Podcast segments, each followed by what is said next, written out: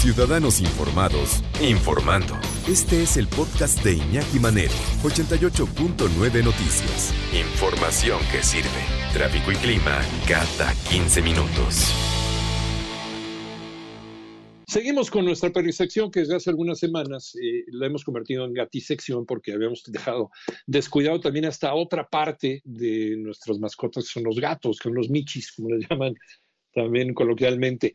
Eh, el gato negro, híjole, hubo una matanza terrible de gatos negros en la Edad Media, porque a alguien se le ocurrió decir que eran satánicos y eran demoníacos, ¿no? Finalmente, o sea, pobrecitos, una cuestión de melanina los llevó a, la hoguera y a la muerte, ¿no? Pobres animales. Así, así ha sido la cerrazón humana y la y, el, pensamiento mágico que de repente nos lleva a, a, muchas cosas no muy buenas. Mi querido Per Rodrigo González, nuestro perrólogo y gatólogo de cabecera, ¿cómo estás, Per Rodrigo?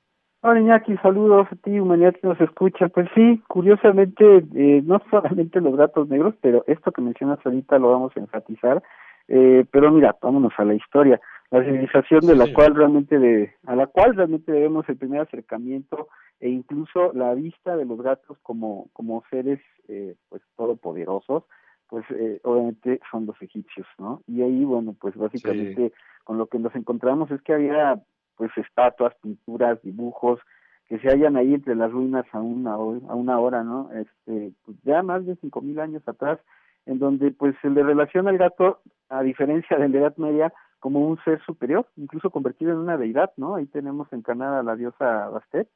Eh, y bueno, pues ahí veíamos que este, ¿cómo decir? Como animal misterioso, como se veía desde aquel entonces, ha llevado al humano a confrontarse literalmente con ellos a un grado en el que pues caemos en el maltrato absoluto. Eh, en, los griegos y los romanos, que son los primeros que llegan a Egipto, al darse cuenta de estos elogios que tenían hacia los gatos, pues se los llevan a sus lugares de origen. Y ahí es donde eh, se empieza a dar como una confrontación de las religiones que ya hay, eh, sobre todo en Europa. Y aquí es donde pues ya se empiezan a crear unas supersticiones terribles eh, pues esto, eh, se, planteaba la idea absurda de que al construir la muralla o un castillo se metían entre las paredes a un gato vivo para que se muriera ahí de hambre, creyendo que esto iba a alejar al diablo. Por esta misma creencia se subía a las torres y se aventaban los gatos a los cuatro puntos cardinales o se clavaban en las puertas también con este mismo fin. Fíjate, curiosamente, años después, en 1954, en Kenia, en África, eh, hay un grupo revolucionario que se llamaban a sí mismos los Mau Mau, y para ahuyentar, pues estaban rebelando, ¿no? Hacia la insurrección, hacia, hacia los blancos, y lo que hacían era exactamente lo mismo, colgaban en las puertas de las casas de la gente blanca eh, gatos, pues básicamente para avisar que ya estaban rebelándose, ¿no? Ahora, la etapa fuerte es la Edad Media, sin duda alguna, porque es ahí donde realmente se hace, bueno, es la Iglesia Católica realmente la causante de crear una relación específicamente con gatos negros ahí sí, con la brujería, la herejía y el paganismo, por lo que mueren pues durante cientos de años este, en situaciones verdaderamente absurdas y de maltrato, o sea, se mataron a los animales este, vivos en público, ¿no? Y esto pues se convirtió en una cultura. Eh, digo, lamentablemente si en aquel entonces fue algo de en cuanto a número verdaderamente alarmante, hoy en día se sigue acostumbrando esto con ritos que son verdaderamente eh, ridículos, absurdos, ¿no? Todas estas personas que se dedican pues a la brujería, este todavía, por ejemplo, en las fechas que acaban de pasar, eh, para los que nos dedicamos a la protección de los de los animales, especialmente hablando de gatos, pues es una alarma, es una época en donde tenemos que tener mucho cuidado de no dar gatos negros en esta época, porque se sigue teniendo esta costumbre, ¿no? En la que se cree que el gato negro como tal tiene la posibilidad de una conexión eh, con el mundo astral, ¿no? Entonces, por eso se está usando en ritos, e insisto, especialmente en Halloween, ¿no? Entonces, nos piden muchos gatos de color negro en esta época y es donde pues preferentemente no los damos porque sabemos que seguramente van a terminar en estas circunstancias. Igual los gatos blancos porque también eh, se les atribuye una posibilidad como de limpiar energéticamente a una persona Y entonces también nos piden el gato negro o el gato blanco en estas épocas. Pues lo ideal es no darlos porque nunca sabemos realmente cuál va a ser el, fin de estos pobres animalitos. Y yo creo que esto básicamente lo que nos lleva es a lo que tú mencionabas anteriormente, que es nuestra ignorancia al respecto de una especie que no acabamos de entender, que nos parece misteriosa y nuestra primera reacción básicamente por miedo es atacar. Y entonces acabamos con una especie que, como hemos ido diciendo en los programas anteriores, pues más que mágica desde un punto de vista esotérico, es mágica porque estamos hablando de un animal que tiene sus capacidades y, sus actitudes instintivas que no entendemos y que y de las cuales hay mucho que aprender. Entonces, eh, este, e, el hecho de que todavía en la actualidad se sigan eh, haciendo estas prácticas de maltrato y de sacrificio con la excusa de las creencias que tenemos es algo de, pues de, de alta este, importancia que tenemos que tener mucho cuidado y pues seguir comprometiéndonos con espacios como este en donde hablamos de los gatos como lo que realmente son. eh, el otro día estaba escuchando a alguien, alguien decir, eh, y, y, sería interesante reflexionar sobre esto.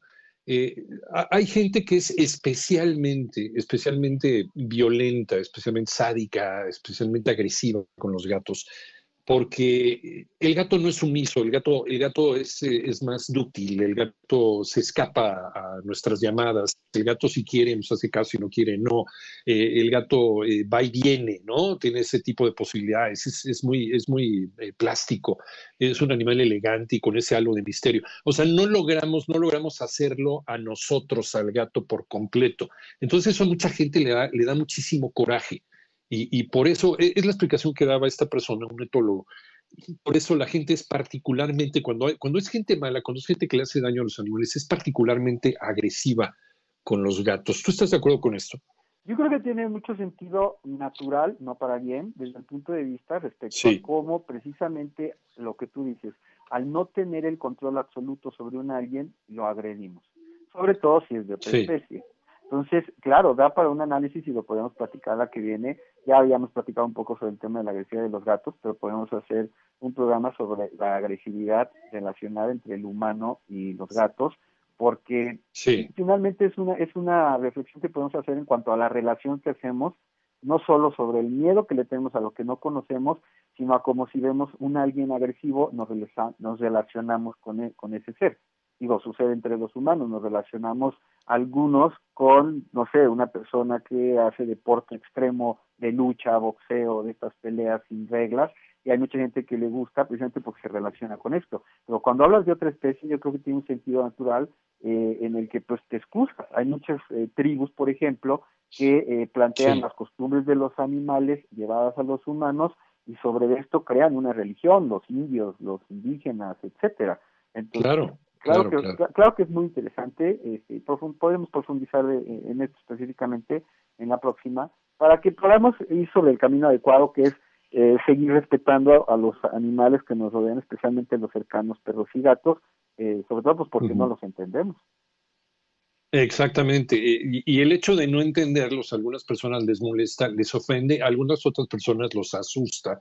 Y también hay que recordar que aquellas cosas que nos asustan, pues también cómo reaccionamos, reaccionamos con agresividad. Entonces, por eso hay que conocer el mundo de los gatos. Y yo insisto, es un excelente animal de compañía, igual que el perro, nada más que su, su sistema operativo es completamente distinto. Pero eso no le quita lo gran eh, animal de compañía que es y toda la riqueza que nos puede traer.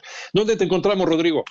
Eh, me encuentro en YouTube como Perfección 2 y en Facebook como Humanos Ladrando y Ladridos Ayudando 2. Mientras tú escuchas este podcast, Lysol está ayudando a miles de niños con el programa Contigo, creado para ayudar a prevenir enfermedades respiratorias y romper la cadena de infección con buenos hábitos de higiene y desinfección. Conoce más en lysol.com.mx.